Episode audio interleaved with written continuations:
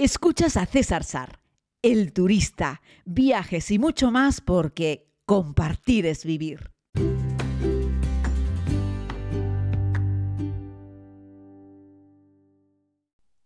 Saludos a todos y a todas, querida comunidad. Les hago este podcast para advertirles de una circunstancia. Hablando con, una amiga, eh, me comentaba esta mañana que eh, están teniendo problemas eh, muchos pasajeros a la hora de embarcar sus vuelos hacia Estados Unidos porque Estados Unidos está exigiendo ahora un visado a las personas que hayan estado con anterioridad en Cuba. Y bueno, he estado buscando un poco de info para adentrarme un poquitito más en ese tema porque me parece muy interesante. Y es que si has visitado Cuba en algún momento desde el 12 de enero del 2021 en adelante, es decir, durante todo el año pasado y todo este año, si en algún momento has visitado Cuba y eres, por ejemplo, español, vas a necesitar un visado, es decir, no te sirve con presentar el famoso ESTA, que es el Electronic System for Travel Authorization, eh, perdón mi terrible inglés, pero es como una autorización de viaje, el famoso ESTA, que se hacía sobre la marcha y ya está. Bueno, pues si has estado en Cuba no te vale con el ESTA, vas a necesitar tramitar un visado. ¿Qué pasa? que para tramitar el visado vas a tener que hacerlo en el consulado tuyo, en el consulado de referencia y, por ejemplo, en el consulado de Madrid, donde tramitan estos visados, hay una lista de espera de un año. En el, en el consulado de Estados Unidos en Madrid hay una lista de espera de un año. Así es que atento, porque si has estado durante el 21, durante el 22 en Cuba, da igual el motivo por el que estuvieses en Cuba, te van a pedir un visado para entrar a Estados Unidos si quieres hacerlo, eh, aunque ya hubieses estado anteriormente en Estados Unidos. Pongamos que estuvieses en Cuba el año pasado en marzo y luego en Estados Unidos en octubre, ¿vale? Bueno, pues si quieres entrar una segunda vez en Estados Unidos, aunque ya pudieses haber entrado una vez antes, te van a pedir un visado, no te va a valer con el ESTA. En realidad, esta es una norma que sacó Estados Unidos eh, en enero del 21, pero que no estaban haciéndola valer, ¿vale? Ahora sí, ahora están eh, exigiendo que hagas un visado para entrar en Estados Unidos. Y esto viene dado porque incluyeron a Cuba, no ahora, sino a principios del 21, como un estado amigo de la promoción del terrorismo. Entonces, eh, como un Estado amigo promotor del terrorismo y que por lo tanto eh, todos los ciudadanos de cualquier nacionalidad que hayan pasado por Cuba van a necesitar un visado, no simplemente ese certificado de viaje que es el ESTA. Así es que esto es un coñazo. Dicho esto, quiero darles un par de consejos sobre aduanas y fronteras, pero quiero reforzar lo que dije en un podcast hace algunas semanas cuando les hablé sobre cómo viajar a Irán y luego a Estados Unidos porque es la misma circunstancia. De hecho, a Cuba se le considera un Estado promotor del terrorismo, pero es que eh, a Irán se le considera directamente un Estado terrorista. Es decir, están aún por encima. Sin embargo, yo he podido en 15 meses hacer tres viajes a Irán y tres viajes a Estados Unidos, siempre con el ESTA. Esto tiene dos apartados. Uno, que es cierto que mi ESTA lo saqué antes y ya lo tengo. Y dos, que como sabéis, Irán no te pone un visado en el pasaporte, en el sello del pasaporte, y por lo tanto lo que hice fue obviar esa información. Es cierto que si los Estados Unidos se ponen simplemente a googlear o a mirar mi Instagram, verán que he estado en Irán y me pueden denegar la entrada al país, aun teniendo el ESTA, por no tener un visado, ¿vale? Eh, entonces, yo, si estáis en la misma circunstancia con respecto a Cuba, miraría en pasaporte eh, a ver si tiene sello o no tiene sello. Si no tiene sello, que los cubanos sí ponen sello, pero si no tiene sello, pues yo obviaría la información. Y si tiene sello tu pasaporte, yo obviaría la información y haría un nuevo pasaporte. Me iría a la Policía Nacional, diría que lo he perdido.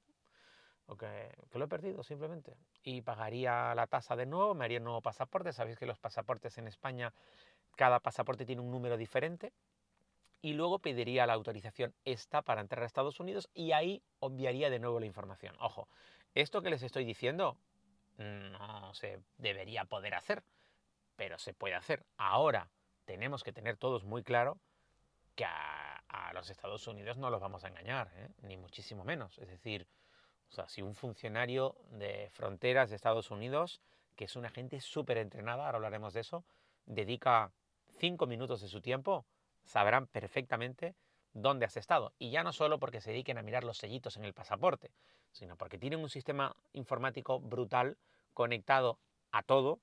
Y aunque no estén conectados al ordenador central de, de Irán, de Teherán o al de La Habana, te puedo garantizar que ellos saben si has entrado o no has entrado. O sea, si los tipos le dedican solo cinco minutos, si tienen solo la duda, la mínima duda de que, de que tú estás obviando información o directamente mintiendo, van a enterarse, ¿vale? Así es que eso es algo que tienes que tener en cuenta, que aunque consigas que Estados Unidos te dé la esta para viajar, aún habiendo estado en Cuba o aún habiendo estado en Irán, por ejemplo, como ha sido mi caso, eh, si el tipo de la frontera le dedica dos minutos, mmm, chao. O sea, te van a denegar la entrada al país y, y, a saber qué más. Digo a saber qué más porque mentirle al gobierno de los Estados Unidos se considera un delito federal. Puede que te denieguen la entrada no en esa ocasión, sino durante años, ¿vale? Así es que tú tienes que medir hasta qué punto quieres, eh, en fin, decir una mentirijita, porque al fin y al cabo entendemos que todos hacemos turismo y hoy estás en Cuba, mañana en Estados Unidos, hoy estás en Persia y mañana estás en Estados Unidos y que no hay ninguna maldad, ni ningún tipo de intención ni política, ni nada por tu parte, ni eres un, en fin, eh, alguien que se dedique a mover información, ni nada de nada. Así es que bueno, ese sería el consejo que yo te daría, así lo haría yo. Eh, porque a mí no me queda otra también, porque es que me muevo un montón. Tú plantéatelo. Así es que si durante este año o el próximo pensabas ir a Cuba, ten cuidado, porque si después de Cuba pretendes ir a Estados Unidos, vas a necesitar un visado, que te va a costar un montón conseguirlo, ¿vale? Así es que plantéatelo bien, si vas a elegir Cuba o Estados Unidos para hacer viajes, porque el segundo te va a complicar mucho la vida con respecto al primero. Con esto me meto directamente, y no sé si alguna vez lo he hablado en un podcast, en cómo afrontar el proceso de fronteras en Estados Unidos. Creo que en algún podcast en el que he hablado sobre mis viajes a Estados Unidos creo que lo he comentado. Bien, ahora esto se va a dar un poco de bruces con lo que acabo de comentar, que es obviar información y no decir mentiras, ¿no? en las fronteras de Estados Unidos hay que decir siempre la verdad, ¿vale? Salvo este tema en concreto. hay que decir siempre la verdad. ¿Por qué? los funcionarios que trabajan allí son gente muy bien cualificada, ¿vale? Es una gente que tiene un entrenamiento específico, un entrenamiento especial para este tema. Es decir, son gente entrenada para detectar la mentira, para detectar cosas como que es que me da mala espina, es que hay algo que huele mal.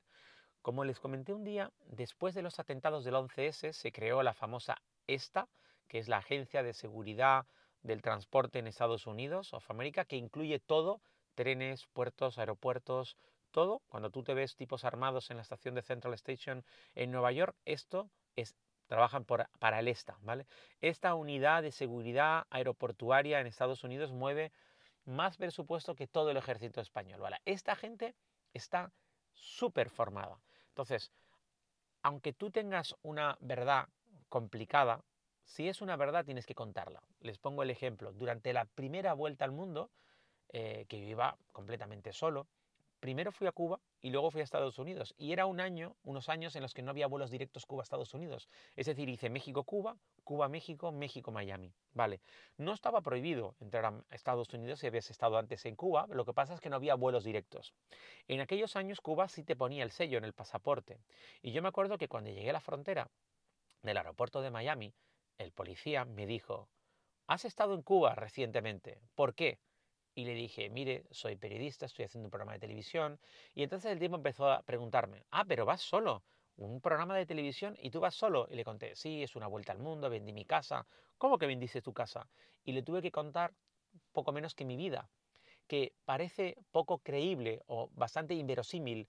No hay mucha gente que llegue a una frontera de Estados Unidos y les cuente que lleva ya, mm, en ese momento llevaba veintipico países visitados, que viajaba solo, que había vendido mi casa, que iba con mi pequeña camarita, que soy periodista eh, y que venía de hacer Cuba eh, y que ahora venía a grabar historias en Estados Unidos, eh, que mi billete de avión de entrada era Miami, pero mi billete de avión de salida un mes y medio más tarde era desde, desde Seattle, es decir, eran un montón de cosas extrañas, ¿vale? Raras, hombre solo, joven, uff, Sabéis que ese perfil es el más buscado en una frontera de Estados Unidos porque piensan que te vas a quedar en el país, que has comprado un billete de ida y vuelta, pero en realidad la vuelta pasas de ella y que te vas a quedar en el país. Ese es el principal temor que tienen, al margen del terrorismo, la violencia y la delincuencia, el principal temor que tienen en la frontera de Estados Unidos es personas que van para quedarse. Y es a lo que se dedican, a intentar pillar a gente que va a quedarse y a denegarle la entrada.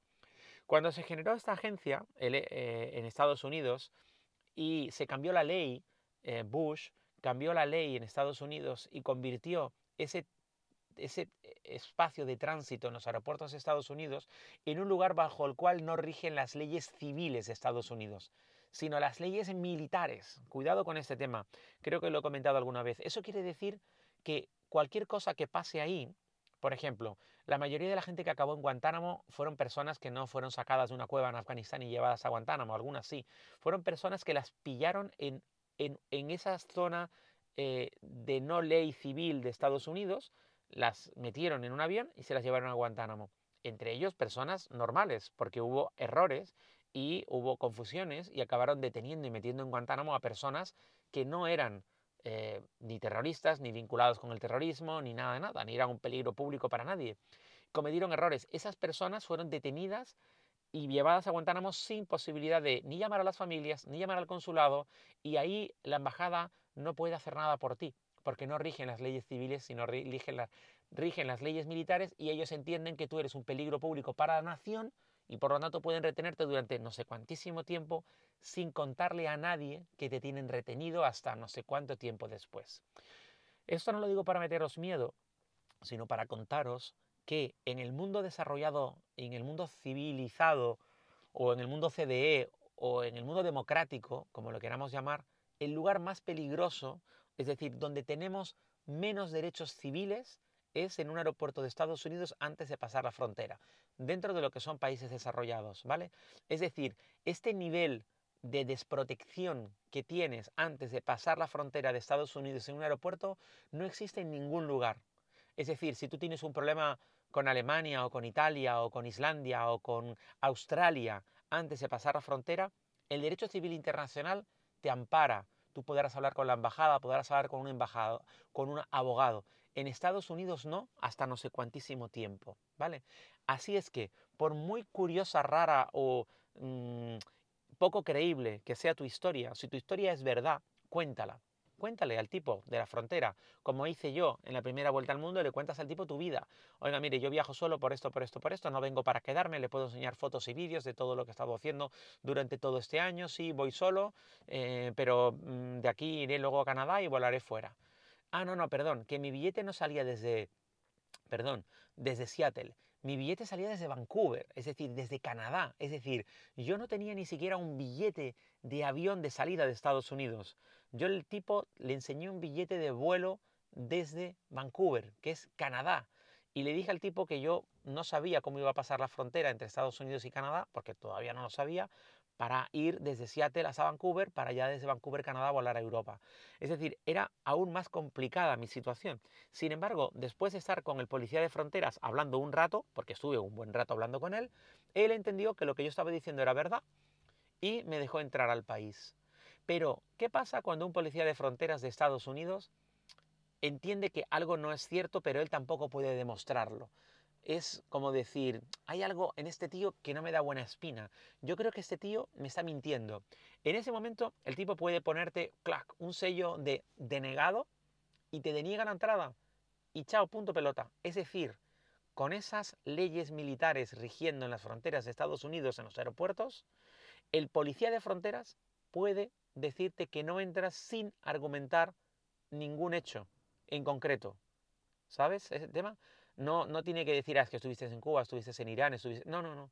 Hay algo en ti que no me gusta. Hay algo en ti que no lo veo claro. Es el único país del mundo que yo conozco, al menos del mundo desarrollado, que un funcionario de la administración pública, en este caso un policía, puede denegarte la entrada o puede no em, implementar una acción contra ti, como la denegación de una entrada, sin tener que fundamentarlo en nada más que en una corazonada. Imagínate, es como si, no sé, vas por España y la Policía Nacional te pide el DNI y te dice el poli, no sé, hay algo en usted que no me gusta, acompáñeme al calabozo y tal. Eso no puede ocurrir. O sea, el tipo tiene que decir por qué, en base a qué está ¿no? haciendo una acción. Sin embargo, en Estados Unidos, la Policía de Fronteras no. Simplemente tiene que decir que hay algo en ti que no lo ve claro, algo en ti que no, que no le gusta y a partir de ahí puede denegarte la entrada. La verdad es que es un tema interesante, a la par que complejo, y comencé este podcast diciendo que tengas cuidado si has viajado a Cuba eh, durante en cualquier momento del año pasado, del 21 o de este 22, por supuesto, porque ya no te vale un esta para entrar a Estados Unidos, vas a tener que pedir un visado. ¿no? Y a continuación lo que te he contado es obvia esa información. No digas que has estado en Cuba, no digas que has estado en Irán y solicítale esta igualmente. Eso sí, arriesgándote siempre a que cualquier funcionario muy bien entrenados, muy cualificados, se dedique a cotejar la información y a ponerte la cara colorada cuando detecte que le has dado, le has dicho una mentira. Con esa mentira sobre la mesa, solamente podrán ocurrir dos cosas. Uno, que te denieguen la entrada y te devuelvan a, y punto. Dos, que te denieguen la entrada y te declaren persona no apta durante X tiempo para regresar o para intentar postularte de nuevo para un visado, para un esta o para cualquier cosa en Estados Unidos. Me ha quedado un poco largo este podcast, pero pensé que podría ser interesante hablar un poco de cómo funcionan las fronteras en Estados Unidos y de cómo esta norma, que entró en vigor a principios del 21, la están empezando a aplicar ahora y cómo cientos de pasajeros en un montón de aeropuertos de España con un pasaporte español se están quedando en tierra sin poder viajar porque antes que su viaje a Estados Unidos estuvieron en Cuba en algún momento de este o del año pasado. Un abrazo muy grande, querida comunidad. Gracias por escuchar.